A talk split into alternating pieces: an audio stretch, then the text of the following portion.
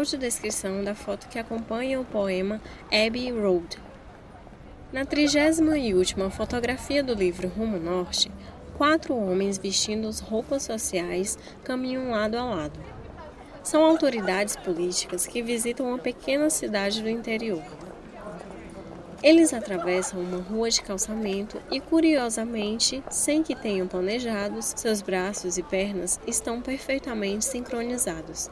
A perna esquerda à frente com o braço esquerdo atrás e a perna direita atrás com o braço direito à frente.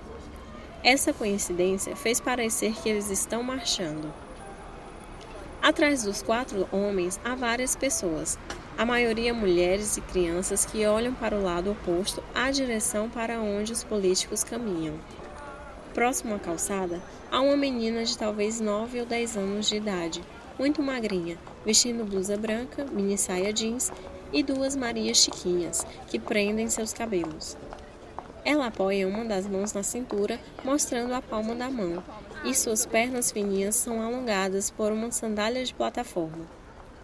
Ela também está de costas para os políticos que atravessam a rua. Essa fotografia foi registrada no ano de 2008 no terminal pesqueiro de Camusim e acompanha o poema Abbey Road.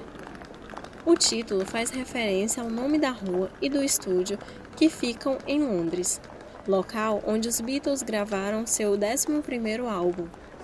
A foto da capa desse LP, lançado em 1969, traz os quatro integrantes da banda atravessando essa rua, com braços e pernas sincronizados na mesma direção. Vamos ouvir o poema Abbey Road.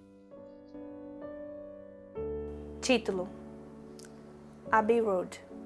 Depois de chegar ao destino final, apeio sonhos e incinero recordações, obedecendo à lógica do improvável.